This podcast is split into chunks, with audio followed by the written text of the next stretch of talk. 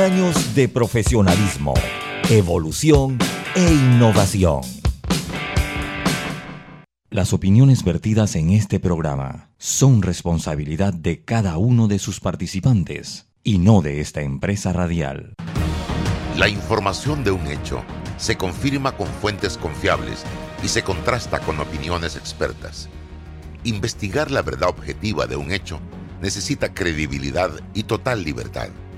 Con entrevistas que impacten, un análisis que profundice y en medio de noticias, rumores y glosas, encontraremos la verdad. Presentamos a una voz contemple y un hombre que habla sin rodeos con Álvaro Alvarado por Omega Estéreo. Bienvenidos.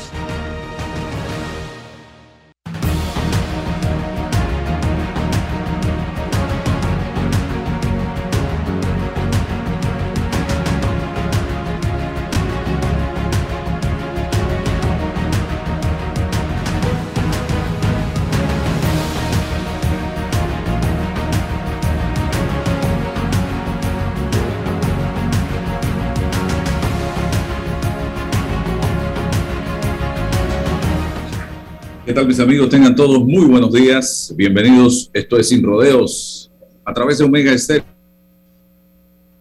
emisora con cobertura nacional. Y también estamos presentes y activos en nuestras redes sociales, en Twitter Álvaro Alvarado C, en Instagram Álvaro Alvarado Noticias. En este momento todavía estamos cumpliendo condena de una publicación que hicimos para allá para la primera semana de marzo.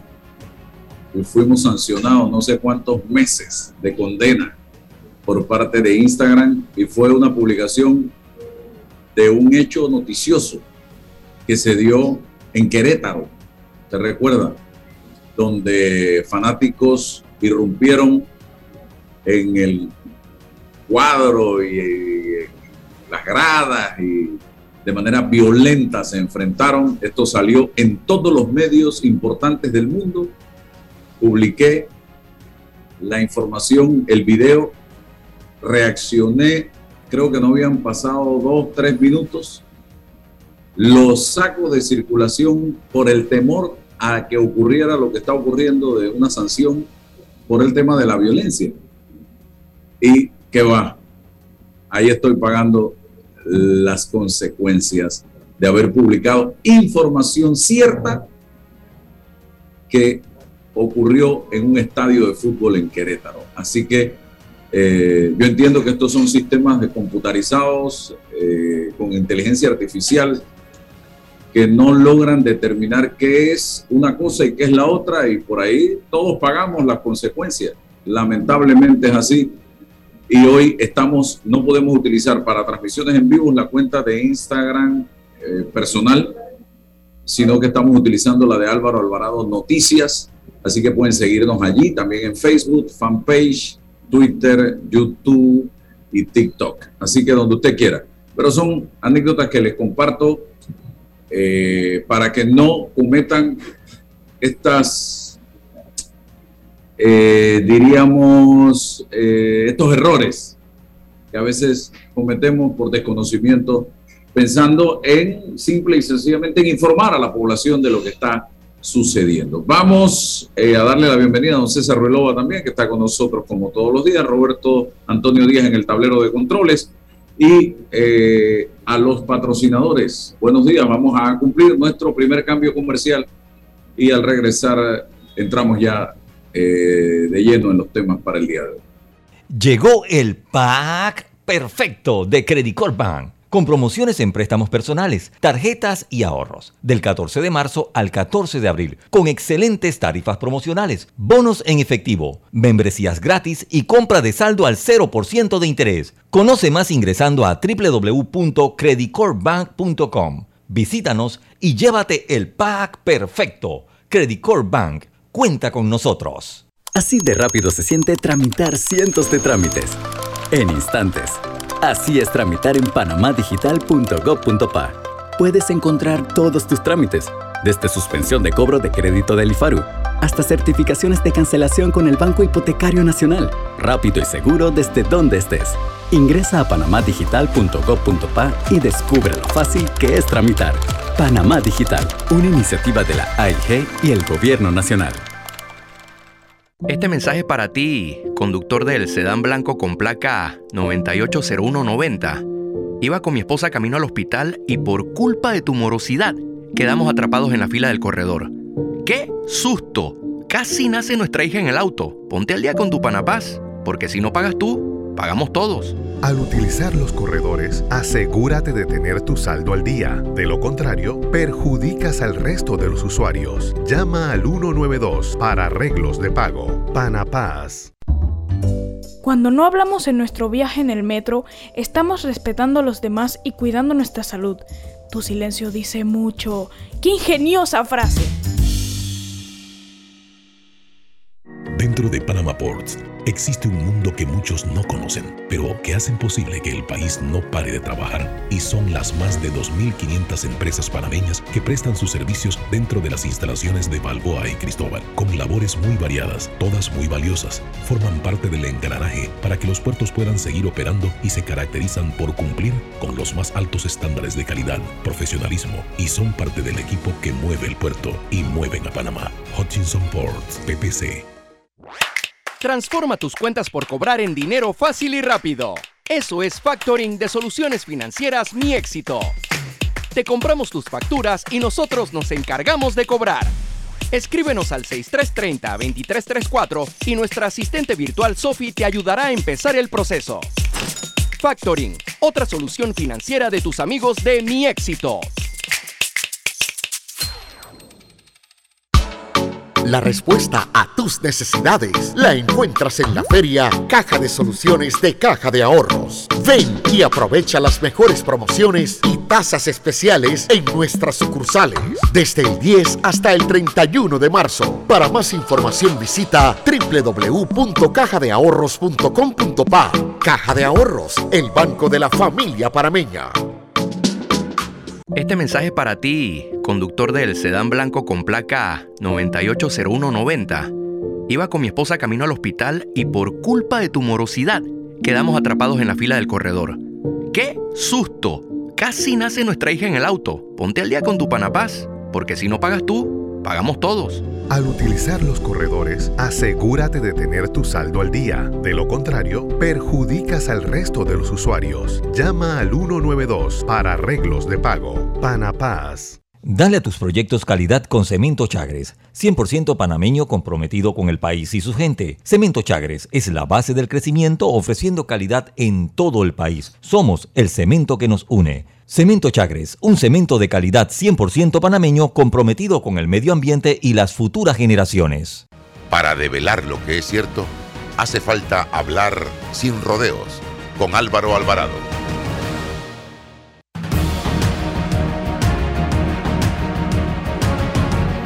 Seguimos en Omega Estéreo. Le damos la bienvenida nuevamente a todos los que nos acaban de sintonizar. Y rapidito, este tema, paso por él, eh, lo estaba comentando en el receso, don César. Algo vamos a tener que hacer. Hoy tuve de vuelta, como lo hago semanalmente en Merca Panamá, y el saco de naranja va por 12 dólares. El saco de limón, mandarina, 18 dólares. Cuando el saco de naranja hace un par de semanas atrás estaba en 5 o 6 dólares, ya está en el doble. Y tú le preguntas, y, te lo digo literalmente, lo que te dicen uno de los comerciantes que está no, es que en la planta, allá en Peno no me, eh, no, hay una, un supermercado que está comprando esto y lo está pagando más caro y por eso a nosotros no nos están vendiendo y ante la escasez el precio ha incrementado. Eso es lo que me dijeron. Y ahora estamos pagando el doble. O sea que no es la gasolina solamente, que no es el diésel solamente, que no son las medicinas. Es todo lo que está subiendo. Y lo otro, cuando uno va a comprar un saco de naranja, uno dice, estoy comprando un saco, un quintal, son 100. Anda en cuenta, 75, 80, 85. ¿Por qué? Porque le sacan a cada saco para... Ahí está la ganancia. Entonces nadie está fiscalizando esto, nadie está supervisando esto y estamos nosotros en manos de la suerte a ver qué sale y qué no sale, señoras y señores. Y esto no puede seguir así. Nosotros no podemos seguir en esto porque ¿a dónde vamos a llegar? ¿A dónde vamos a llegar con la inflación que se está registrando en un país como el nuestro que no está acostumbrado a inflación? Porque siempre hemos manejado el dólar. Pero hoy se está sintiendo duro. Y tú aguantas y aguantas y aguantas para no incrementar los precios en negocios como el mío, pero a las finales tienes que hacerlo, porque todo está aumentando y usted no ve que papá gobierno haga absolutamente nada. Y yo me pregunto cómo hacen, César, esas personas que dependen de un sueldo mensual que no estira y que no pueden ni siquiera acceder a un sobretiempo para tratar de cubrir sus necesidades básicas. Recortar no pueden más. No pueden recortar más.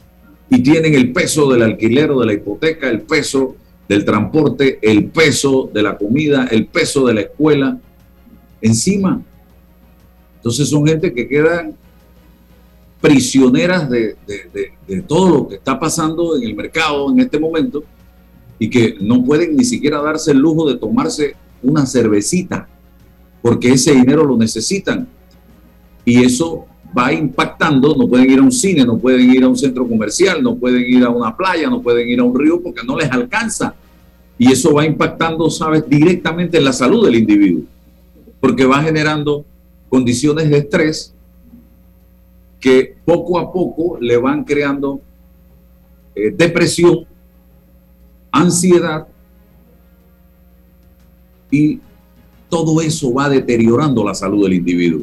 Pero yo no veo a papá gobierno que le importe un bledo con este tema que está viviendo el pueblo panameño, mientras usted ve a los diputados de la República aprobando ñamerías, porque de eso sí quiero hablar más adelante también, como mantenerle las licencias con sueldo a representantes que ganan ya un dinero y alcaldes que ganan también su dinero.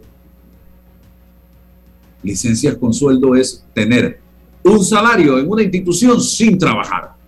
Eso es prácticamente especulado. Usted se está llevando para la casa un dinero que no le pertenece. Pero aquí queremos crear más fueros y más privilegios. Vemos a los diputados aprobando el Día del Futbolista. Imagínese usted. Mañana aprobaremos el Día del Guacho. Y vemos a los diputados aprobando más corregimientos y más distritos en la geografía nacional, cuando aquí lo que tenemos que ver cómo logramos a través de leyes flexibilizar un poco las cosas para que venga mayor inversión. Yo, yo a mí me encantaría poner otro restaurante en algún otro lugar, pero usted sabe el dolor de cabeza que eso representa en permisología. Hay que hacer de todo. Y si tú no pagas, a veces por debajo de la mesa, los permisos te salen el día de Maupa. Así es este país. Así es este país porque eso lo que hace es generar que venga la coima. Entonces, le doy la oportunidad. He, mezclado un tema y me fui apasionadamente de Merca a la Asamblea Nacional de Diputados, que es otro tema que quiero tocar. Adelante. buenos días, Álvaro. La vena, la vena periodística eh, invita, invita a eso de su parte.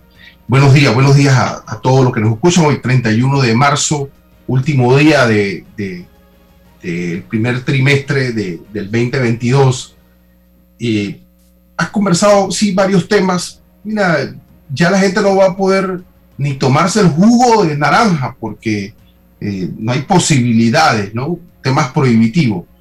tú hablas de la participación del gobierno o la posible participación del gobierno y yo te diría que pensáramos en la posibilidad de una cultura del consumidor, cuándo comprar, dónde comprar, en qué forma comprar. Cuando uno viaja al interior, ahora que notas la diferencia en, el tema de la naranja, ves vendedores, quizás por ahí por el área de Antón, que, eh, que mantienen sacos de naranja a 5 dólares. El saco, entendido que son 100.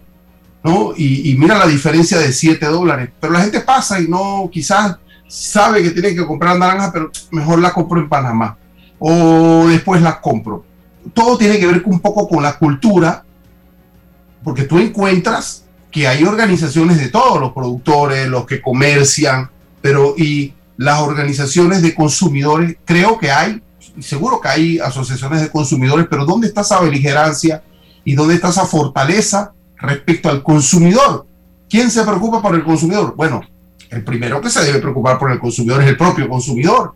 Y, general, insisto, cuándo comprar, llenar el tanque de combustible, si se puede, en, en qué lugar, buscar información, buscar descuentos. Hay toda una cultura que tiene que ver con eso, que ayuda un poco a, a, eh, hacer más eficiente el, dólar que se, que se gana. Hay una, yo, en principio, apostaría a esa cultura, sí, la ayuda del gobierno un poco a evitar mm, monopolios, a evitar abusos. Eh, la OCODECO de vez en cuando y de cuando en vez está pendiente de esto, que el saco tenga 100, no 75 ni 98 sino 100, ya eso son deformaciones eh, del propio comerciante, si es que lo hace, pero, pero, pero tiene que ver con esto. las instituciones están al pendiente y la cultura del consumidor. Todo no puede ser eh, bajo excusas, siempre va a haber un argumento de por qué aumentar el precio, por qué aumentó el precio. La gente va a tener un argumento. Es real, es cierto, es consono. Bueno, todo tiene que ver con la libre demanda y oferta. Por eso que en la demanda el consumidor tiene un poder, pero tiene que ejercerlo, tiene que ejercerlo de esa forma, con cultura. Y lo otro, bueno, creo que vamos a conversar sobre lo que ocurre en el Parlamento, mm, eh, la ley del, o el proyecto de ley del futbolista. Bueno, me gustaría hablar un poco de esto porque, porque el futbolista, porque hemos logrado a nivel de cómo celebramos la derrota o cómo celebramos la no clasificación. ¿Qué es lo que estamos celebrando? ¿Cuál es el fondo y el contenido? Porque esto es un tema no solo deportivo, sino de la cultura del panameño. Ya empezamos a justificar las derrotas.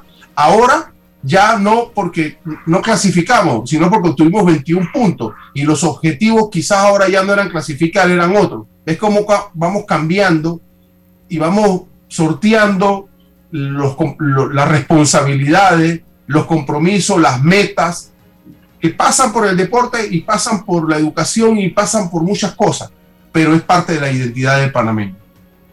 Eso está, eso está bien, pero celebrarlo, institucionalizarlo con una ley, bueno, ahí, es donde empieza nuestro problema. Sí, eh, y paso revista a estos tres temas, por ejemplo. Ayer del Ejecutivo sale la creación del Ministerio de la Mujer. Bueno, cuando yo observo que un consejo de gabinete, la reunión más importante de este país, que debe estar tratando en este momento de ver cómo encontramos fórmulas de solución al conflicto de la construcción que el lunes está llamando a una huelga de trabajadores.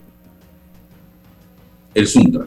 Cuando yo veo a un país que está en este momento con los niveles de desempleo que estamos enfrentando actualmente, Veo un país con la gravedad de la situación de los altos costos de la canasta básica, del combustible, de las medicinas. Veo un país donde, oye, la gente está agobiada por el precio del combustible. Y tantos problemas más que enfrentamos. Mire lo que está pasando con la energía eléctrica que va para arriba también. Y el Consejo de Gabinete nos está enviando a la Asamblea la creación de un nuevo ministerio, una nueva estructura burocrática denominada Ministerio de la Mujer. Y yo no tengo nada contra las mujeres, porque si hay alguien que admira y respeta y valora a la mujer, porque tengo hija, tengo esposa, tengo mamá, tuve abuelas, soy yo. Pero flaco favor le estamos haciendo a la mujer dándole una silla más en el gabinete. Cuando lo que tenemos, y lo dije y lo reitero, señor presidente Laurentino Cortizo, es que buscar el equilibrio en la estructura de gobierno para permitir que a la hora de la toma de decisiones importantes en todas las instituciones donde hay impacto sobre la mujer y sobre el hombre, haya mujeres. En el MIBI, que haya mujer con mando en ese ministerio, ya sea en, en la cabeza o en el viceministerio. Es más, yo propongo que se dé la equidad en el ministerio donde hay, si hay 14 ministerios, 6 mujeres, digo 7 mujeres, 7 hombres. Si hay 14 o 20 viceministerios, 10 mujeres y 10 hombres. Y que así tú vas a ver que todas las instituciones tienen mujeres y todas las instituciones tienen hombres. Pero hoy hay un desequilibrio. Te interrumpo, Álvaro, para generar un debate, pero esto, esto, este, este, esta forma que tú planteas esta ecuación tiene que ver con el talento del ser humano o es porque sea hombre o sea mujer? No, porque es un debate que se plantea. El talento, evidentemente. Ah, bueno, pero si son 10 mujeres las talentosas, son 10 mujeres, o si son 10 hombres los que tienen el perfil No, es que lo estoy planteando como una mínima solución. Para mí, si el talento y la, ¿qué te diría? la meritocracia vale más. Y yo te aseguro que si hoy hacemos un balance en el Ejecutivo a nivel de los puestos importantes del Ejecutivo y ponemos a concurso, metemos a concurso los puestos, que habría más mujeres que hombres en esos cargos. Lógicamente, porque lo estamos viendo en las universidades, lo estamos viendo en, el mundo, lo estamos viendo actualmente, eh, esa, ese, ese talento que tiene la mujer. Pero no, Creemos que la solución está en crearle un ministerio. Entonces vamos a crear el ministerio del hombre también. Porque lo que estamos haciendo es eh, reduciendo el problema, el tema de la mujer a un ministerio, a una silla en el gabinete. Y eso a mí me parece que hasta una falta de respeto. Porque yo quisiera que las mujeres también estén tomando decisiones en la política económica del país en el MEF. Yo quiero también que las mujeres estén tomando decisiones en el tema de obras públicas, que las mujeres estén tomando decisiones en el tema laboral, en el tema de salud, en, el, en todos los temas, que también estén presentes las mujeres. Pero no un puesto en el gabinete y vamos a crear 500 eh, nuevas plazas de trabajo en ese ministerio. Usted sabe lo que eso significa. Eso significa más puestos de trabajo para el partido gobernante en ese ministerio. Y punto. Y a las finales no resuelven absolutamente nada. Yo me apunto en el tema de la meritocracia, del talento, pero por lo menos que busquemos un equilibrio para empezar. Porque eso de talento y meritocracia está duro que lo lleguemos a hacer en eh, desde la administración de gobierno en los puestos importantes. Le doy la oportunidad, eh, don César. Sí, bueno, eh, es un estilo del, actual presidente de la República. Yo puedo suponer que esto es parte de unos objetivos que él se ha planteado. Una, una promesa de campaña. Claro, y está actuando en consecuencia de esa promesa y ese proyecto. Como es un tema que tiene una connotación política y jurídica, bueno, se presta al debate y es importante el debate porque entra dentro del contexto de la histórica discriminación en contra de la mujer panameña, latinoamericana y en el mundo, de la reivindicación del trato igualitario de la mujer frente al hombre, de vencer una estructura o una sociedad machista de parámetros establecidos para que el hombre sea el que tenga la eh, mejor posición o privilegio. Hay que vencer esas estructuras, por supuesto que hay que vencerlas. Las preguntas son, ¿se vencen a través de una burocracia? Bueno, si en el debate nace la, teoría y la, el, hecho, entonces, bueno, bienvenido, pero es el debate. Yo tengo una posición personal que no a través de una ley o de una fórmula hombre, mujer, hombre, mujer, porque para mí son los parámetros, los parámetros igualitarios, porque puede ser una hipocresía al decir, ah, bueno, es que los parámetros, pero es que los parámetros están hechos por los hombres, entonces nunca llega. Bueno, entonces hablemos de los parámetros, vamos a reformar los parámetros, vamos a transformar los parámetros, los criterios, para que sea el talento, para que sea el perfil, para que sea ese hombre o mujer en el perfil el que se posicione. Tenemos problemas históricos respecto a en materia de la burocracia o la administración pública. Es que son cinco años, bueno, entonces quítate tú, viene la otra gente y entonces ahí hay un problema que se desecha el talento y la experiencia. Son cosas para trabajar. Es el Ministerio de la Mujer con la acción positiva o la llamada acción positiva las que nos va a resolver ese problema, problema histórico. Bueno, yo pienso que es un, debate. No creo en la ley, no creo en una ley que imponga, ni en política, ni en materia de administración eh, eh, pública, que sea por imposición de la ley un hombre o una mujer, porque se llena solamente un espacio sin la determinación de los perfiles, de las experiencias, en todo orden. Entonces, bueno, es una posición. Entiendo que, que existen muchas y contrarias a las mías, pero bueno, es parte de un debate histórico. Otro tema ayer yo tengo una mala costumbre y es ponerme a revisar lo que hace la agenda diaria de la Asamblea Nacional de Diputados. Qué mala costumbre la mía. Y tengo que tomar un meprazol antes de, empezar a hacerlo para que eh, no, no me dé reflujo. Porque me encuentro con cada cosa, pero cada cosa. Y ayer, revisando, eh, previamente me tomé la pastillita, me encuentro con que la Asamblea Nacional de Diputados dice luego de la participación de miembros de AFUTPA y Pandeportes, la Comisión de Educación, Cultura y Deportes, presidida por Alina González, aprobó en primer debate el proyecto de ley que declara el 6 de mayo Día del Futbolista en Panamá con el propósito de reconocer la labor de los futbolistas profesionales de nuestro país, quienes son inspiración para las nuevas generaciones y dejan en alto el nombre de Panamá a nivel internacional. Yo pregunto, esto, ¿en qué beneficia al fútbol panameño? ¿Por qué no trabajamos primero en hacer una revisión de todas las canchas de fútbol que tenemos en el país y las condiciones en que se encuentran estas canchas de fútbol.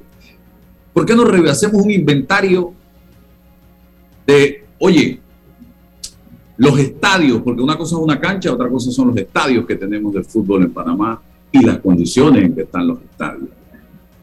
Un inventario del el talento que tenemos en materia de fútbol en nuestro país ¿Por qué no creamos también escuelas de fútbol a nivel nacional para ir trabajando integralmente en esos muchachos que tienen ese talento del fútbol?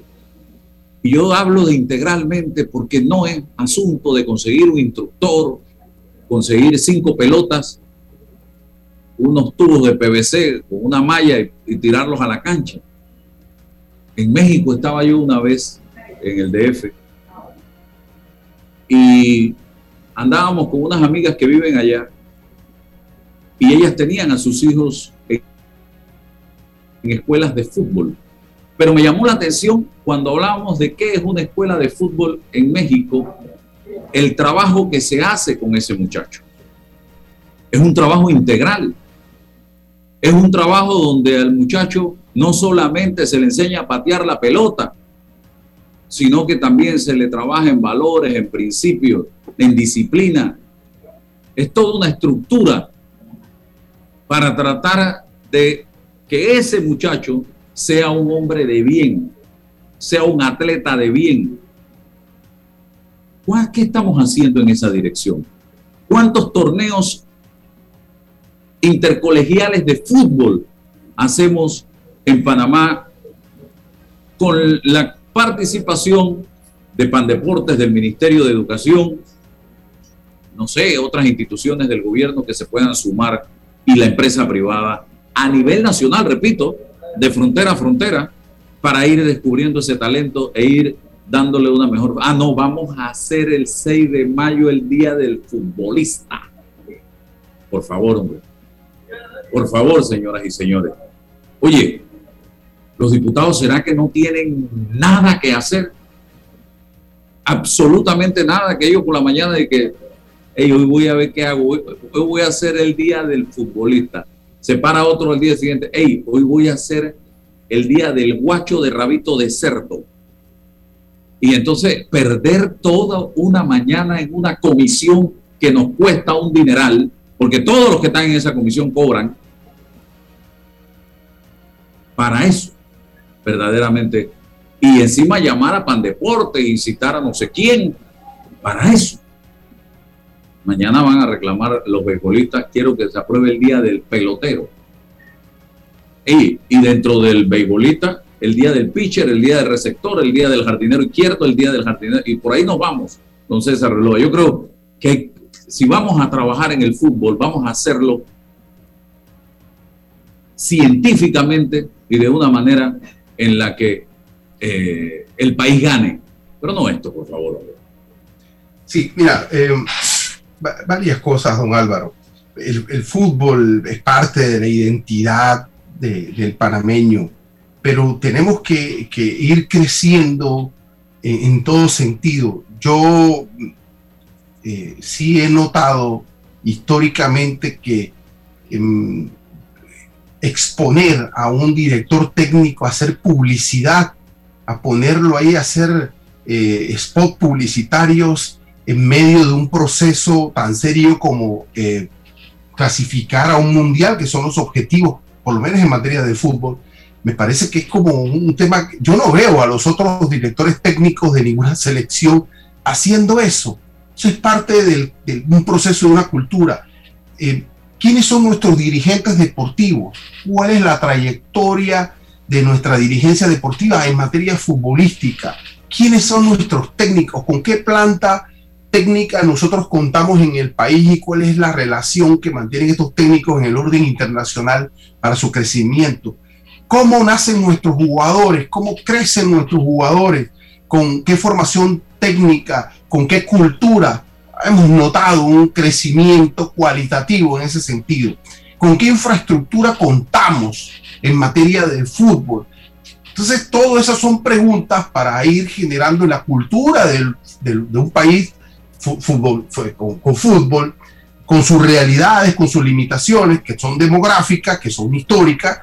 entonces, bueno, esto, eh, eh, hay trabajo que hacer, pero no esto, y, Álvaro, esto estoy seguro que no fue iniciativa de un legislador que se le ocurrió, no, no, no, esto viene de la dirigencia del fútbol o de la dirigencia del deporte que tenemos ahora que, tienen, que quieren ir a tomarse la foto, la taquilla, porque para eso sí están, para tomarse la foto, porque un día como este lo que va a generar es la tomadera de foto, la cortadera de cinta, sin nada. ¿Cómo podemos?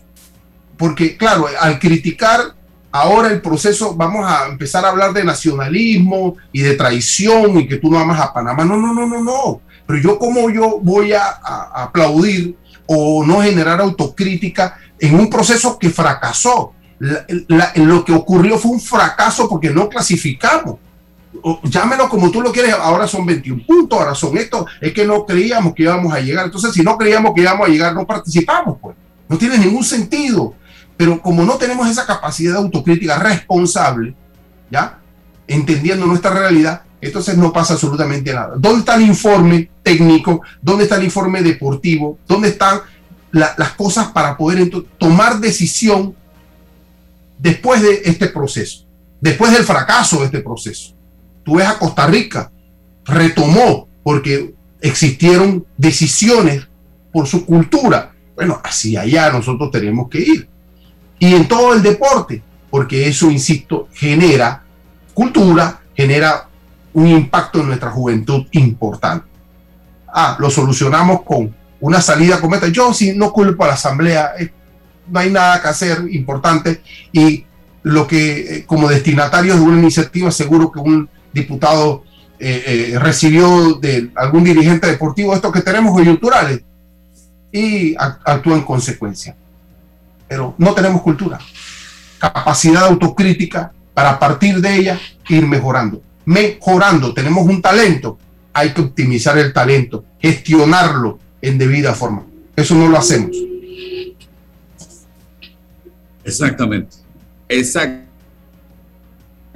creo que usted lo dijo en su buen español, yo lo dije en el español mío, pero coincidimos plenamente en que hay que hacer un trabajo. Esto no, aquí el fútbol no se puede hacer por decreto. No se puede hacer por decreto.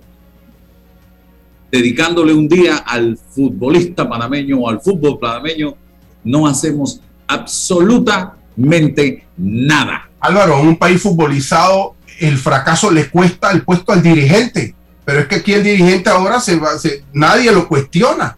¿Dónde está un cuestionamiento científico, técnico, deportivo sobre la labor, lo que debió hacer o no la dirigencia? El técnico, no llorar, bueno, que muy bien que llores, pues, pero es que no se trata si lloras o no, si quieres a Panamá o no usted tiene una responsabilidad para una meta, para un objetivo. No se logró.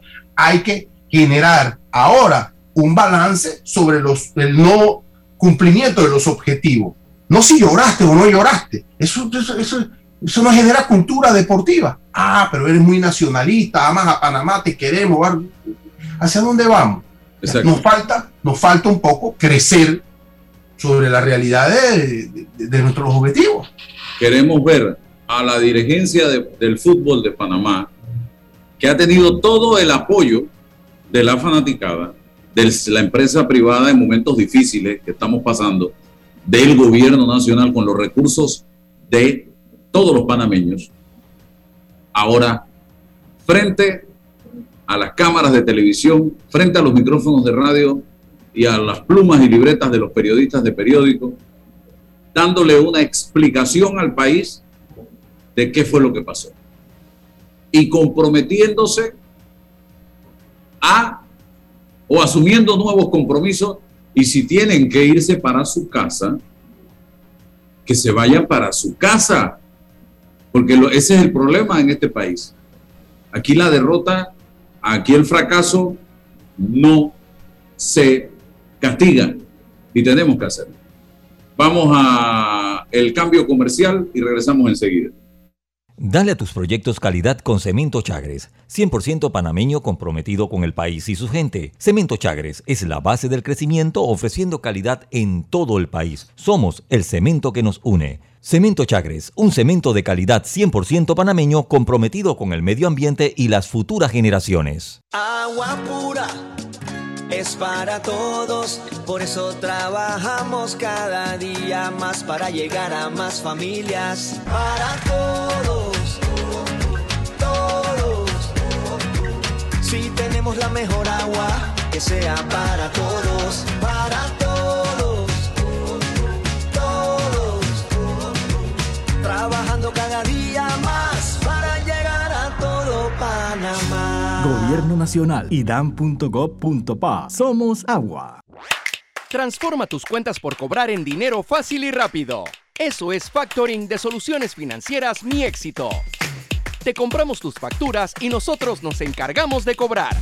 Escríbenos al 6330-2334 y nuestra asistente virtual Sophie te ayudará a empezar el proceso. Factoring, otra solución financiera de tus amigos de Mi Éxito.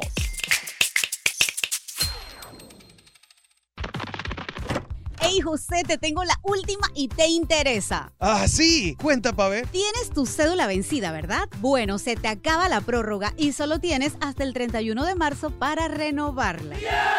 No pierdas más tiempo y saca tu cita facilita en tribunalcontigo.com. Mira, elijas el horario que más te convenga en las oficinas regionales de lunes a viernes hasta las 6 de la tarde. Además, los fines de semana de 8 a 4 de la tarde. ¿Qué más quieres? Oye, la están votando. Ahora sí no tengo excusas. Voy a sacar mi cita ya. Tribunal Electoral. La patria la hacemos contigo. Bueno, me voy a comer con una estrella. Mm. Espérate, ¿y tu esposa sabe? Claro, ella sabe que la estrella del sabor es American Star. Y por eso en la casa comemos delicioso. American Star, el tasajo, jamón, chorizos y embutidos más suaves, económicos y con el sabor que le gusta a todos. ¡Oh! ¿Me invitas a conocer esa estrella? Busca la estrella roja y azul American Star, la estrella de tu cocina.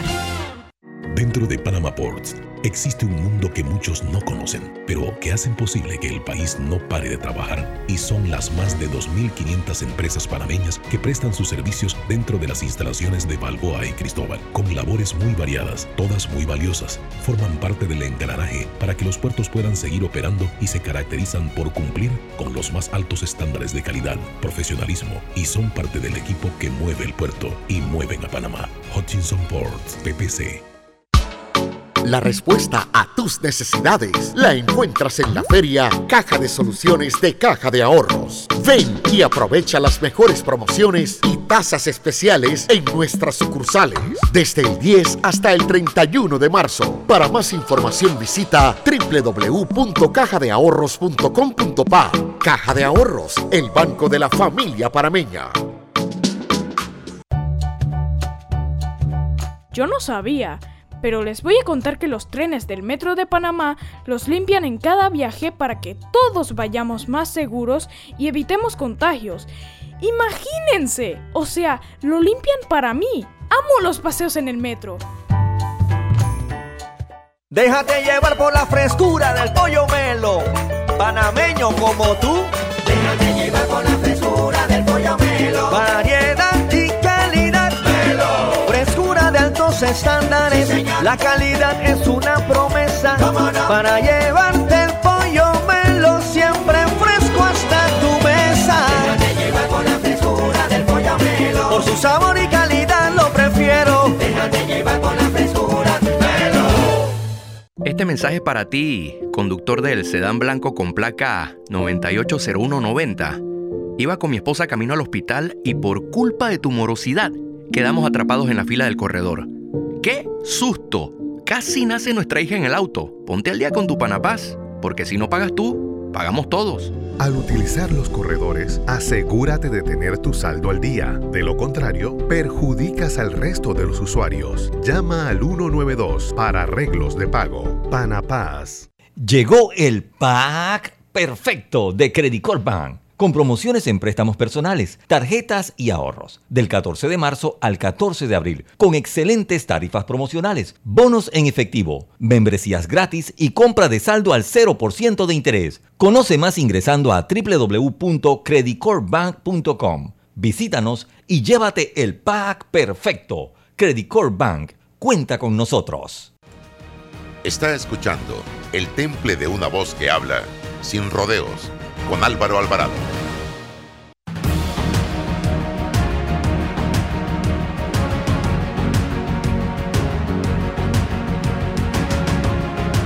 Eh, Omega Estéreo. Sorel Morales está con nosotros en este momento eh, de la Cámara Minera de Panamá. Sorel, vamos a activarla.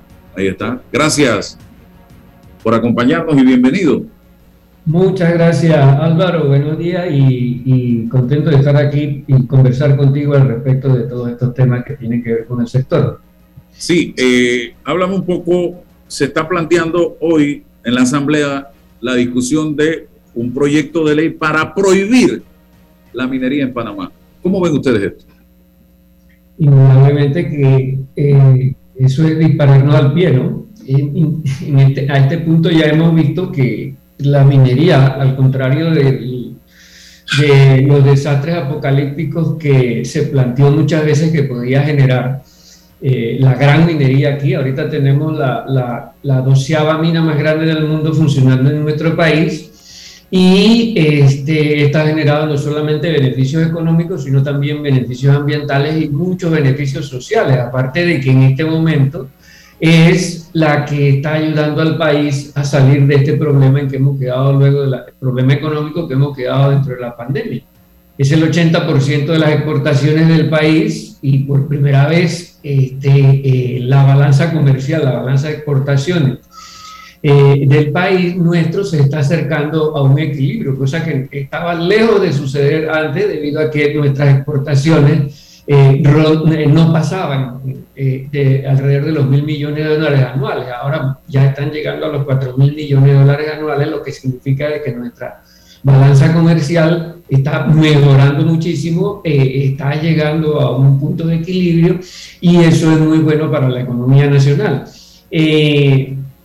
Indudablemente que eh, estas leyes lo, que buscan definitivamente son otro, otro tipo de cosas, eh, como en este momento nosotros vamos a parar uno de los, mayores de los mayores eh, motores que tenemos de la economía y la posibilidad de tener más motores como estos para que la economía mejore en el futuro, porque hay varios proyectos que están, que, que conocemos, o mejor dicho, para decirlo de manera más general, eh, el país tiene un gran potencial minero que de una u otra forma nosotros tenemos que aprovechar. Y generar y que ese eh, eh, desarrollo del sector minero genere desarrollo sostenible, o sea, motor y plataforma de desarrollo sostenible para las regiones donde están estos proyectos e igual para el país como ha venido sucediendo para la zona de Donoso y lo que ya es, lo que ya es incuestionable eh, eh, en materia ambiental, social y económica para esta zona. Obviamente hay cosas que corregir, hay cosas que mejorar. Eh, siempre hay una ventana de oportunidad para que las cosas se hagan mejor, para no cometer errores del pasado, pero indudablemente que esto sucede para, para la minería y cualquier otro sector. Siempre hay una forma de mejorar cualquier tipo de actividad humana que se, que se ejerza o que se desarrolle. Yo le decía a los oyentes en el receso que toda obra importante, por muy pequeña que sea, tiene un impacto y va a tener un impacto.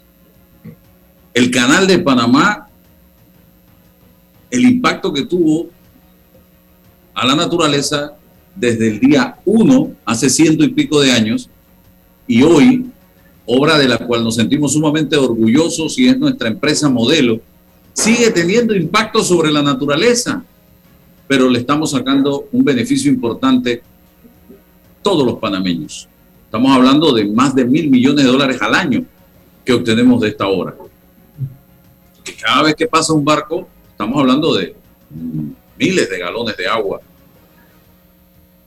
que se pierden, pero son muchos millones de dólares que ingresan al país.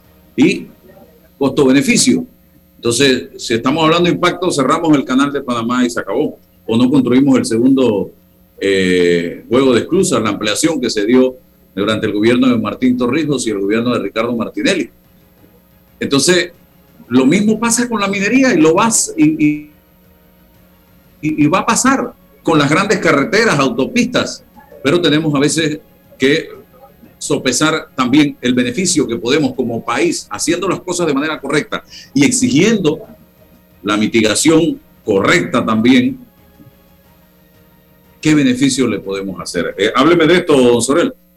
Yo creo que, que la mención tuya del tema del canal de Panamá al lado de esto es, eh, eh, tiene, es de gran importancia y es muy interesante por el hecho de que el canal de Panamá y la, y, la mina cobre Panamá en este momento son los motores que han permitido paliar los efectos de eh, post pandemia o de la pandemia que hemos tenido. O sea, ha sido un problema eh, eh, eh, que, que, nosotros, que ha sido muy grande, pero que estos dos sectores han sido los motores que han permitido que Panamá flote, por decirlo de esa forma, en estos, en estos días tan difíciles. Eso por un lado. Y por el otro lado, lo que tú dices es totalmente correcto. Por ejemplo, eh, analicemos el, el, tema desde el punto de vista ambiental, el, el caso del canal de Panamá. Eh, el canal de Panamá produce los recursos, por ejemplo, para llevar a cabo los planes de conservación de biodiversidad y el monitoreo de las aguas, el monitoreo de la zona del Parque Nacional Chagres. Esa, eso es lo que ha permitido que este parque se mantenga y sea realmente una de las zonas protegidas del país, y digo una de las zonas porque ahora hay dos, antes era la única, una de las zonas protegidas del país donde realmente esta zona se está protegiendo. Y esto sucede por lo que acabamos de decir, porque este proyecto, es decir, el Canal de Panamá, produce los recursos que en realidad eh, eh, estos planes de, de, conservación ambiental son bastante caros, produce los recursos para que estos planes se den en, ese, en esa zona del Parque Chagres, que es, eh, digamos, la productora del agua que utiliza el, el, Canal de Panamá. Ahora ya tenemos otra zona que está siendo monitoreada y donde se, se efectúan planes de eh, conservación de la biodiversidad, monitoreo y, lo mismo que está sucediendo y de seguimiento, lo mismo que está sucediendo en, en, para el Parque Chagres y es la zona de Donoso, es decir, la zona donde está el proyecto de la mina. Entonces nosotros tenemos que mirar hacia ese lado en el sentido de que a través de estos proyectos de desarrollo, que son motor de desarrollo, que, deben ser eh, diseñados y también eh, eh, operados como considerando que son o que sean motores o plataformas de desarrollo sostenible, es que podemos realmente alcanzar esa meta de poder proteger estas áreas que tienen alto valor de, de, de biodiversidad. Ese ejemplo está muy bueno, me parece excelente porque ambos proyectos comparten precisamente ese, ese tipo de beneficio que le están brindando al país, aparte de los beneficios económicos, de los beneficios sociales, que para los dos casos ya lo conocemos. Pero en el caso ambiental del que tanto se habla es precisamente este, este, e, esto que, que acabo de mencionar. Generan desarrollo en materia ambiental proviendo los recursos para que se den este tipo de manejo de la biodiversidad, manejo de, de, la seguridad hídrica y todas estas cosas que a todos nos interesan indudablemente que se den. De lo contrario, en ambos casos, en ambos casos, el Parque Nacional Chacre y el parque y la zona de Donoso, en poco tiempo estarían totalmente devastados. Porque, por ejemplo, la, lo, que, lo, que pasa, lo que pasaba previo al proyecto en, en, la zona de Donoso es que allí, sí es cierto, estaba el, está el corredor biológico mesoamericano, es una zona protegida, pero cuando esta zona se creó había más de un millón de hectáreas de bosque. En el 2010, en, en, a inicios de 1990, en el 2010, cuando se hizo el estudio de impacto ambiental de la mina y se hizo eh, de, eh, estableció la línea base, se llegó a encontrar de que de esas, de ese más de millón de hectáreas solamente quedaban 250 mil en el área. Entonces, necesitamos de alguna forma para proteger o, para proteger la biodiversidad que de alguna forma se generen los recursos para esto. Indudablemente que el Estado no va a tener el recurso para esto porque hay otras prioridades. Sí, Bu buenos días, buenos días. Le, pregunta Morales César Ruiloa. Pero alguien dirá en el debate, porque el debate es, no es pacífico, ¿eh? sobre este tema de desarrollo minero, alguien dirá, bueno, pero el canal de Panamá no lo vamos a cerrar luego que lo explotamos, pero la mina una vez explotada hay que cerrarla. ¿Y, y, qué ocurre entonces con el cierre y qué ocurre con las consecuencias que se genera a propósito de la explotación de la mina? es parte de un debate, ¿no? Bueno, eh, por ejemplo, se estima originalmente que la vida útil de la mina en, en Donoso es de, de, 40 años, pero muy posiblemente esta mina va a llegar más allá de los 70 años, por la cantidad, porque estamos allí en un distrito minero. Eh, eh, Panamá, casi todo, aparentemente, por lo que conocemos ya un poco de la geología, del país, que todavía no se conoce toda, y, está llena de yacimientos de cobre y de oro. Entonces, estamos hablando de un proyecto de que fácilmente puede llegar a los 100 años.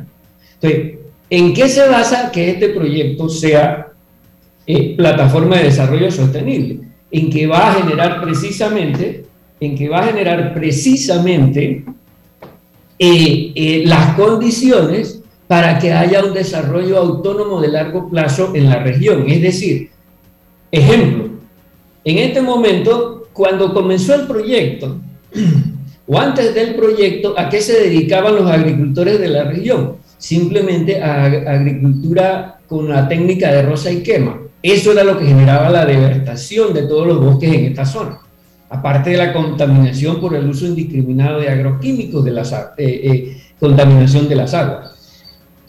Eh, ese era el, panorama previo al proyecto. Hoy en día, el, disculpen, se metió una llamada por aquí, que no siempre sucede.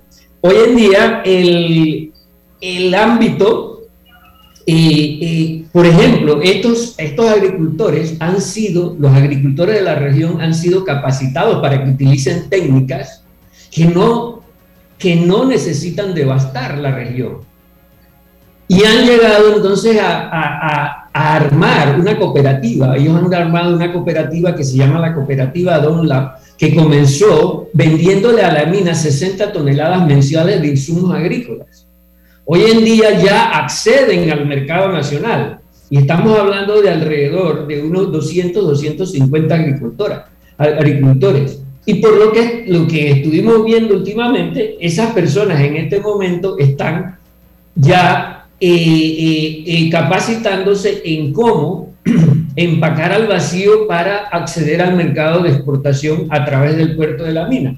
Esto es lo que se llama un desarrollo autónomo de largo plazo, esto es lo que se tiene, esto es lo que se puede llamar desarrollo económico y social sostenible, algo que no va a depender de la mina. Así como, por ejemplo, hay empresas de afuera del país que en este momento están llegando porque tienen que proveer al sector minero de partes y repuestos de equipo que han sido, eh, que han sido comprados por la mina y han encontrado, ya hay varios ejemplos de empresas que una de ellas, una empresa, eh, eh, la que provee los camiones enormes estos que, de 450 toneladas que utiliza la mina, que ha decidido establecer una fábrica aquí en Panamá para manufacturar y remanufacturar piezas de estos camiones y luego de, proveer a la mina se van a dedicar también a la exportación. Estas son las cosas que, se, que, que hay que tener en cuenta el desarrollo del desarrollo de proveedores que permite un proyecto como este. Un proyecto con 1.850 proveedores. ¿sí? ¿Por qué? Porque la minería tiene una particularidad. Los desafíos en materia ambiental, en materia social, en materia económica y en materia técnica son muy importantes y por lo tanto requieren de mucha innovación, de mucha tecnología y a través de eso se pueden desarrollar proveedores nacionales y, lo que, y es lo que está sucediendo ahorita, pero lo que lo tenemos que mejorar, lo tenemos que, que potenciar, desarrollar estos proveedores nacionales para que incluso no solamente accedan a proveer a la mina con esa innovación a través del emprendimiento y, tecnologías, eh, sino que también acceder al mercado nacional y también acceder a mercados globales, como ya están haciendo los campesinos de la región. Eso es lo que se puede lograr con esto. Y es lo que va a quedar una vez dentro de 100 años o de 70 años que la mina cierre, van a quedar todos estos emprendimientos, una zona donde se ha desarrollado la agricultura de manera eh, sostenible y que es un desarrollo autónomo de largo plazo un evento importante a nivel internacional sobre minería se está llevando a cabo eh, o se va a llevar a cabo la próxima semana. Eh, para terminar, hábleme un poquito del mismo. Es híbrido, tengo entendido. Sí, es un evento híbrido, se llama eh, el Encuentro Latinoamericano de Minería, ha sido organizado, bueno, organizado por la Asociación Colombiana de Minería y organizado por otras seis cámaras mineras o asociaciones de empresas mineras de eh, siete países mineros de la región. Y hablo de siete países mineros, incluyendo a Panamá, porque ah, eh, estos mismos países nos llamaron y nos incluyeron dentro, dentro de eso. ¿Por qué? Porque la contribución de Panamá a la producción de cobre en América Latina es importante con una sola mina. Entonces, eh, hemos organizado este, hemos organizado este, encuentro donde va a hablar de un tema muy importante y es cómo la minería latinoamericana eh, debe mirar el tema de la, el, el, cambio de la fuente de energía, el cambio hacia energía sostenible que, que, se está dando ahorita mismo en el mundo. La importancia del cobre para esto, de la conversión a energías eólicas o a, energías renovables o sostenibles, en el mundo. ¿Cómo vamos a hacer eso? De hecho, la, esta reconversión a estas, a estas energías, a, estas nuevas fuentes de energía, requiere de mucho más cobre del que nosotros, eh, eh, eh, del que requieren otras fuentes de energía. Esto va a potenciar la demanda de cobre, como ya está sucediendo en este momento, y eso va a continuar así durante, durante muchos años, porque el tema de este cambio de la matriz energética no se va a parar ahora, eso va a seguir indudablemente durante muchos años. Entonces, esta va a ser una de las de las de las eh, eh, de los temas que se va a abordar en este en este encuentro, aparte del tema de la sostenibilidad, que es, lo mismo que estamos hablando anteriormente y donde nos han pedido que nosotros hablemos o que Panamá hable sobre el tema o el ejemplo de la mina esta que se ha desarrollado en Panamá, porque es un ejemplo, afortunadamente para nosotros los panameños, esta mina fue diseñada y fue construida considerando eh, en su diseño eh, las experiencias de los países latinoamericanos. Y eso llevó a que se desarrollara considerando la, eh, que debería ser un motor de desarrollo sostenible. Eso es muy importante, en vez de estar eh, generando leyes que prohíban la minería, lo que, lo que se necesita realmente, lo que sería sensato y más lógico, es que por el contrario, de, eh, buscásemos la forma en que esto se mejore, potenciarlo y de esta manera nosotros generar desarrollo económico, social y ambiental, realmente en las regiones apartadas del país donde se sitúan precisamente los proyectos mineros.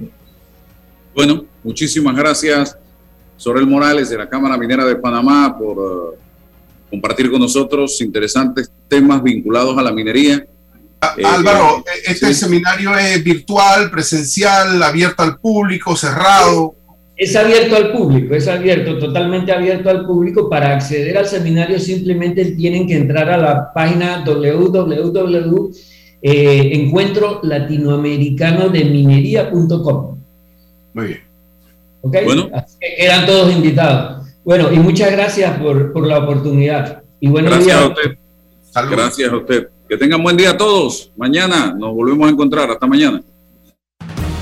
La información de un hecho se confirma con fuentes confiables y se contrasta con opiniones expertas.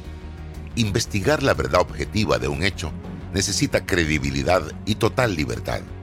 Con entrevistas que impacten, un análisis que profundice y en medio de noticias, rumores y glosas, encontraremos la verdad. Presentamos a una voz contemple y un hombre que habla sin rodeos con Álvaro Alvarado por Omega Estéreo. Gracias por su sintonía. ¿El hongo se ha convertido en tu mejor compañía? ¿Por qué no te cambias a una buena?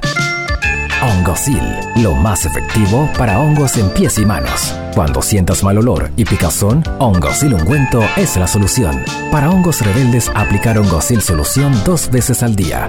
Cambia el hongo por Hongosil. De venta en todas las farmacias del país. Distribuye Laboratorio Guadalupe.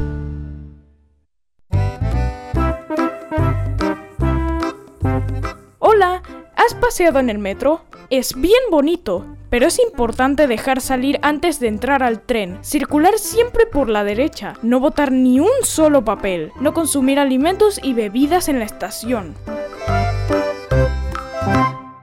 En el grupo editorial El Siglo y la Estrella nos preparamos para la selección de las 25 mujeres más destacadas edición 2022. 100 mujeres profesionales de todos los ámbitos nominarán a sus candidatas en ciencia, cultura, política, deporte y emprendimiento. A partir del 1 de marzo, Mes Internacional de la Mujer, se publicarán todas las nominadas en La Estrella y El Siglo. Forma parte de este proyecto único que reconoce el aporte de la mujer panameña. La respuesta a tus necesidades la encuentras en la feria Caja de Soluciones de Caja de Ahorros. Ven y aprovecha las mejores promociones y tasas especiales en nuestras sucursales desde el 10 hasta el 31 de marzo. Para más información visita www.cajadeahorros.com.pa. Caja de Ahorros, el banco de la familia parameña.